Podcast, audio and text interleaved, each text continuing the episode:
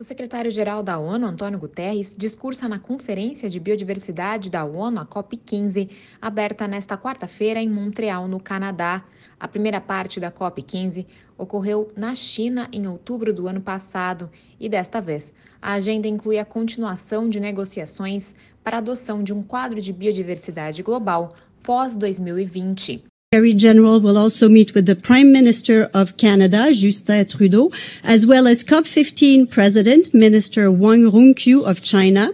A porta-voz do chefe da ONU, Stephanie Tremblay, contou que Guterres encontrará o primeiro-ministro do Canadá e o presidente da COP15, que também estão em Montreal. O secretário-geral se reunirá com representantes da sociedade civil, incluindo grupos de mulheres, jovens, comunidades indígenas e agremiações regionais. O Programa das Nações Unidas para o Meio Ambiente, o PNUMA, explica que os governos de todo o mundo devem traçar um novo conjunto de metas e objetivos que vão guiar a ação global sobre a natureza até 2030.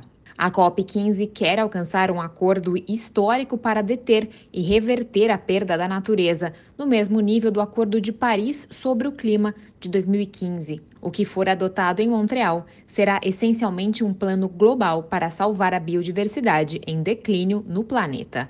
Da ONU News em Nova York, Mayra Lopes.